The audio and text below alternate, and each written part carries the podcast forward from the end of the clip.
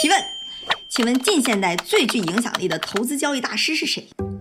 你脑子里是不是蹦出来那些巴菲特呀、索罗斯啊这种名字？你要是去华尔街那个交易一层走一圈问一问哈，有一个名字八成是出现频率最高的，他就是被奉为交易之王的 Jesse Livermore 杰西·利弗摩尔。怎么样？听说过吗？我跟你说哈，你作为小林的高端观众，这个名字哎，你得知道。我觉得他吧，基本上可以算是上个世纪最厉害的大空头，到最后都甚至做空美国经济。以至于金融大亨像 J P Morgan，还有美国政府都得舔着脸来求他说：“哎，老哥，咱别弄了，咱收手吧，再不弄的话，这国家就完蛋了。”但是哈，这还不是他最强的。他之所以被奉为是交易之王，是在于他的思想。如果你要想了解二级市场、了解交易、了解炒股票，让我推荐一本书哈，那我觉得你可以去看看，有个叫做《Reminiscences of a Stock Operator》股票作手回忆录。这个书呢，其实就是讲刚刚我们说那个交易大王利弗莫尔，他有点那种半自传形式，讲了他的交易策略和交易思想。虽然啊，这本书已经有将近一百年的历史了，但是它却丝毫没有过时。交易最深层就是人性，你要想战胜市场，取得超额收益，那你就得战胜自己，战胜你自己的非理性。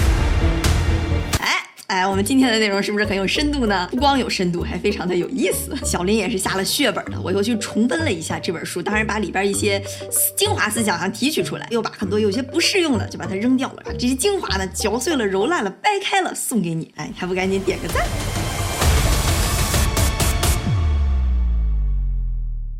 首先哈，虽然杰西·利弗摩尔这个名字非常的重要，但是他实在是太难读了。以小林的惯例，我们还是给他起个代号，就叫做交易王。帝王是一八七七年出生的，是不是清朝哈？已经是两个世纪之前的人物了。他出生在麻省，然后他小时候呢家里就很穷，所以十四岁的时候他就离家出走了。那时候啊，他兜里只揣了他妈给他的五美金，就开启了他跌宕起伏而又传奇的一生。那个年代哈，美国有很多的地方叫做 bucket shop，我把它翻译成股票赌场，就是一个赌场，你进去你就赌股票是涨还是跌，说白了就是跟买股票一样，但是你不用真的去买股票，哎，我就打个赌，你看这是不是就已经是个金融衍生品了？然后这小交易王哈，他在平时打零工的时候，就对这个股票价格产生了浓厚的兴趣，经常在看着那个股票赌场里的价格刷新，然后就记到他的小本本上，然后写写画画，在里边找规律。慢慢呢，他就发现这个股票价格一般都会在一个区间里边波动，哎，那好啊，那就在这个区间里，我就低买高卖就行了，对吧？只要超过这。个区间，我立马就退出不玩了。凭借着这个简简单单的策略和这个小交易王对数字的敏感，一个星期就能赚两百美金。十七岁的时候就轻轻松松花一千美金给他妈买了套房子。那在波士顿的股票赌场圈就小有名气了，人送外号“吸金小王子”。股票赌场里啊混了两三年，二十岁的小王子就已经有了一万美金了。你可别觉得一万美金没多少哈，这可是一百年前的一万美金，已经远超他父母一生的积蓄了。所以这时候哈，小交易王这个“小”字，我们就可以把它名正言顺拿下来了。他慢慢呢就发现了一个问题，你想啊，他打赌对家是赌场，他赚多少，赌赌场就赔多少。果然，波士顿所有的赌场就把交易王列到了黑名单里头。波士顿这财路被挡住了，小交易王就决定要。前往纽约，因为反正我能猜对股市的走势，我到哪都是赚钱。他就踌躇满志，带着他成熟的策略哈，去纽约真正的股市交易，决定要大杀四方。谁知道市场哈，并不像他想象的那么好，那冷冷的双手在他脸上胡乱的拍打，他那套区间交易策略放到真正的市场上就不灵了。哎，为什么不灵哈？我们之后再说。一年之内哈，他的一万美金啊就亏光了。你想，二十三岁的小伙曾经那么叱咤风云，不能亏了一万美金就此偃旗息鼓了，对吧？所以他呢就向好友又借了两千美金，决定东山再起。你想，这时候要是你，你怎么办？回去老本行，接着干呗。波士顿的赌场已经不让他进了，怎么办呢？他就跑到美国中部的一个大农村，在那块儿又找了一堆赌场进去，而且他为了不被看出来哈，甚至雇了人来帮他下单，瞬间哈就跟玩的似的，又赚了五千美金，还了贷款，还净赚三千。然而哈，好景不长，他又被赌场老板发现，又被列入黑名单了。那赌场赚钱这个事儿，哎，就基本上算是行不通了。交易王就想哈，我老这么小打小闹，干这么偷鸡摸狗的也不是个事儿。像我这么厉害的人，我是应该放手去真正的股市里边拼搏一下了。交易王就痛定思痛啊，开始重新思考自己的策略，就顿悟了。这也形成了他在交易策略当中第一次的一个意识形态的升级。在这儿哈，我们稍微解读一下。如果你对这块不感兴趣，你可以跳到这个时间点。交易王潜心研究，就发现了这么一个规律。他发现股票价格其实不是那么随机游走的，总有那么几个关键的点位。就比如说像这个股票哈，它很明显八十和八十五就是关键的点位。这个在我们现代的技术分析里就把它叫做压力位和支撑位。他就发现股票价格短期会在这个区域里边震荡，但是一旦突破这个区域哈，就可能一直往上走或者一直往下跌。你看交易王之前那个策略哈，就是在这个区间里头低买高卖。他当时为什么到真正的股市里不赚钱？最主要两个原因。首先呢，就是股股票市场价格变化是非常快的，但是呢，他在赌场里看到的那个价格是有滞后性的，就是经纪人把价格报给我，我决定交易了，再提交上去，这个价钱就可能已经不是当时的价钱了。第二呢，就是实际的交易成本要更高，而且流动性时好时坏，所以简单来说，就是他那种短线高频嘟嘟嘟嘟嘟这种交易，在真正的股市里头是行不通的。于是交易王哈就改变了他的策略。你看八十到八十五之间再怎么波动，油水也不是很多。我要等，比如说这个股票哈，它一旦跌破了八十，假设再跌一点，跌到七十八，这时候我就要大量的做空，因为它会一直跌下去，我就哎能捞一笔大的。它属于放长线钓大鱼型的，对交易的时效性要求就没有那么高了。用咱们现在经常用一句话说哈，这个策略呢可以把它叫做追涨杀跌。当然啊，交易王整个的策略要比这个要复杂和详细的很多，只不过这个我是把它一个比较典型的，哎用个简化版来讲给大家，大家肯定还是要谨慎看待。这个也就是在当时那种。非常早期还不成熟的市场，你才可能有利可图。但你看现在市场上的玩家越来越复杂，越来越专业，又是机构、央行、政府、银行、保险公司、量化、高频散户，所有的这些东西都混在一起。这么个市场环境里，那个机会就算是有，也早就稍纵即逝了。这个根本思想上的转变，就帮助交易王进入了他交易的下一个阶段，可以把它叫做顺势而为。那时候正好赶上传奇金融家 J P Morgan 啊，在一顿骚操作下让这个市场疯涨，交易王正好就借着这个势头大量买入，短短的半年时间啊，就把他的三千美金变成了五万美金。只可惜啊，交易王当时本来选中了一条妖股，但是呢，就在这山脚下早早因为胆怯给卖掉了。要是他一直 hold 住的话，他的收益很可能再翻十倍，给他毁的哟。这就产生了他交易的第一条非常重要的原则：赚钱的交易别急着卖。其实索罗斯哈之前也说过类似的话，并不是说你赚钱的交易就一定要持有到天荒地老，只是告诉你说你要对抗你的直觉。人性哈，在你进入一个交易，这个交易你赚钱的时候，其实大多数人是会想着说，哎，我赶紧把这个见好就收吧，对吧？把这个交易给锁定，别等着等着，好不容易赚了的钱，过两天再给亏回去。这个原则呢，就是告诉你要去对抗你自己的这个本能。好，我们接着回过头来说交易王哈，你看他在股市里头大捞了一笔，那就是相当膨胀，紧接着就冲进了棉花的期货市场。轻轻松松哈就把这五万美金亏掉了一大半儿。这里边非常重要的一个原因呢，就是他小亏的时候不舍得卖，总希望呢再能给赚回来，结果到最后亏得更惨。这第二条交易的重要原则就应运而生了。亏钱的交易，如果前景你还不看好，就要立刻止损。你看这个哈和刚刚那条原则其实是相对应的。如果你买了一个股票，这股票跌了，大多数情况下哈。人一般会想说，要不再等等看吧，看看它能不能涨上去。甚至有些人还会说，那我要不再买一点，哎，把这个平均成本拉低，再等着它涨上去。毕竟哈，大多数人都不愿意被亏钱。你看哈，刚刚这两条其实都是在告诉你要对抗你自己的本能。为什么呢？你想，一般一个好的交易，它是非常难找到的，它都是基于你非常严密的分析。那如果你把这个交易放到市场上去跑，它赚钱了，那说明你这个分析其实是。大概率起作用了。如果你把它卖掉了，相当于你放弃了它未来可能潜在更大赚钱的机会。同样，反之，如果你开始这个交易亏钱了，那说明你大概率可能这个判断是错的。这时候不止损，大概率你要亏更多的钱。当然，这前提是你确实是在非常认真的分析哈，不是在那盲猜盲赌。未来的几年哈，交易王他的交易策略和思想也在不断的完善，腰包慢慢的就达到了十万美金。一九零七年，大量的人群都对市场失去了信任，就开始去挤兑银行。那这时候呢，哎，我们刚刚说到了，交易王在第二阶段，他的策略就是顺势而为。这次哈可是把这个精髓运用到了极致。看这个市场要玩完，哎，那我还不是赶紧做空，对吧？你都快不行了，我赶紧推你一把。不出所料，这股市蹭蹭蹭往下跌，跌了一半的市值。交易王哎大捞了一笔。这时候美国政府都着急了，就怕再有什么经济危机，他就去找 J P Morgan，然后 J P Morgan 呢就开始救市。他发现了交易王在这里边做空嘛，他就去舔着脸哎求交易王说：“小哥啊，咱别弄了，赚的差不多可以了，该收手了。”这交易王一看，对吧？J.P. Morgan 金融大佬这么大的面子都来了，卖个面子见好就收吧，他就把这做空的仓位都平仓了，反手再来一个做多。不出所料啊，在众大佬们的救市之下，这股票又涨回去了。交易王一天之内就赚了一百万美金啊，身价达到了五百万美金。一通操作，哎，交易王可算是扬眉吐气了啊！就犯了所有男人女人都会犯的错误，就是嘚瑟，各种挥金如土，买游艇，买豪宅，结交各种名媛，就感觉啊，整个世界都要我主宰。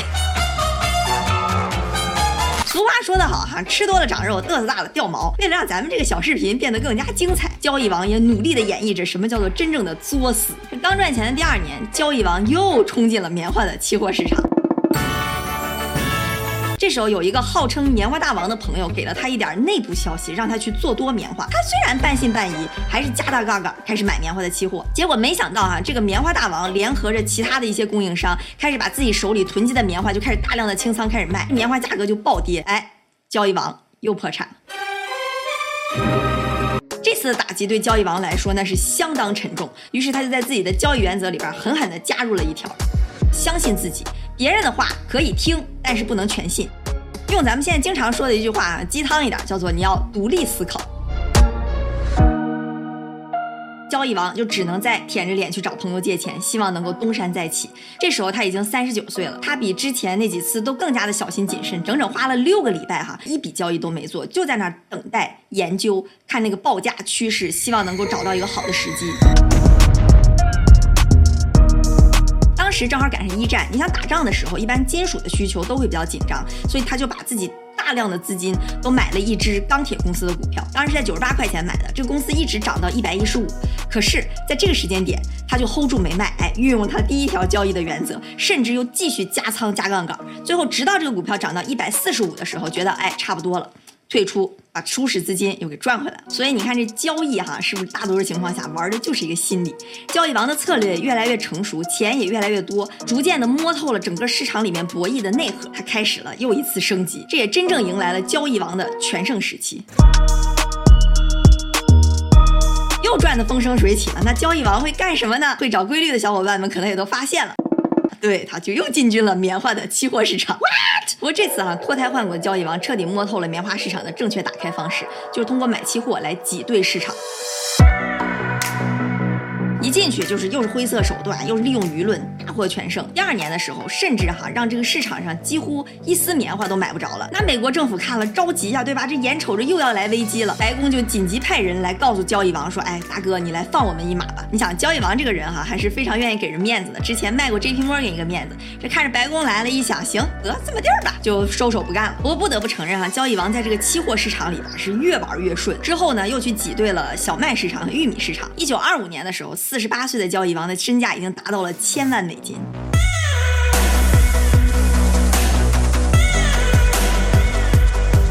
这时候他又总结出来了一条，也是我觉得在交易里边最重要的一条结论：当这个机会还不是特别明显的时候啊，不要着急入场，不要着急入场，不要着急入场。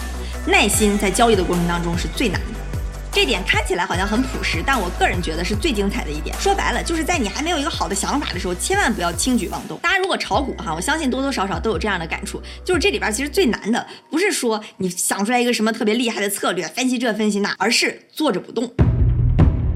交易王就在等着等着，伺机而动。一九二九年的时候啊，交易王就看到了市场当中很多的龙头股票都开始了出现了略微萎靡的迹象，他就隐约嗅到了危机的气息。这对交易王来说可是千载难逢的好机会啊！你看他之前哈做空小麦、做空棉花或者做空某一个股票，但这一次他希望做空整个美国股市。为了掩人耳目哈，他雇佣了一百多个中间商，就是经纪人，在中间悄悄的一点一点的开始去做空。一九二九年十月二十九日，就是我们经常说的黑色星期二。这天的美国股市已经不能用惨字来形容了。你看，美国政府之前搁那求这求那，这次他是求天求地求老爷也不好用了。他们最害怕的事情还是发生了。这次的暴跌就引发了美国历史上经济最严重的大萧条，The Great Depression。那天啊，交易完回家的时候，他的老婆孩子已经打包好了所有的必需品。你想家里有这么个赌徒，他老婆肯定觉得这么个大崩盘，那我老公肯定完了，我这房子肯定也被抵押出去了。结果没想到交易王哈大老远活蹦乱跳的跑了过来，宝贝儿，你老公我赚了一个亿。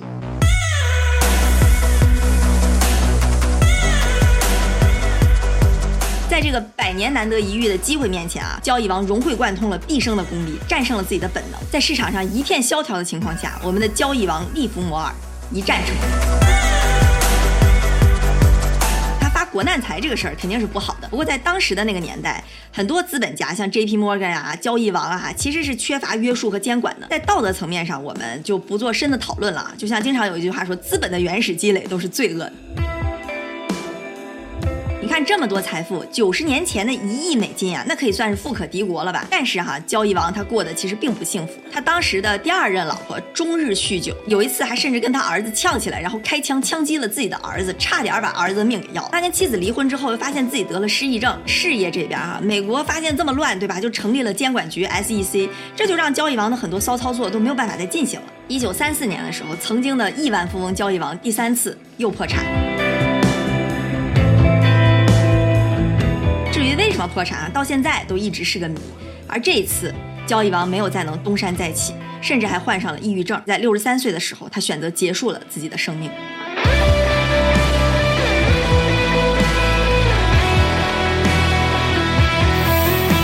你看，这就是交易王利弗摩尔的一生。他从十四岁哈兜里揣着五块钱就离家出走，然后经历了三次大起大落，三次破产。他没拿过投资人一分钱，自己赚到了一个亿万富翁，最后又自杀了。可惜哈，他也没有守住他所谓的那些投资和交易的原则，就是因为人性其实是很难战胜的。当然，我们肯定不能说他是成功的，他是伟大的，但是他是对后世有着深远影响的。他的这套整个的交易理念啊，加上我今天是极简化了，其实跟现在很多的大师在用的还是他这套东西。最后的最后，我再送给大家一个交易王一个经典的原则：Markets are never wrong, opinions often are。就是说，市场永远是对的，而人不是。